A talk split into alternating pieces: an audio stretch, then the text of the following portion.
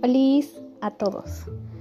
Bueno, soy nueva en esto, es mi primer podcast. Eh, y esto es básicamente de vivencias personales y sobre todo de mi trastorno de déficit de atención sin hiperactividad.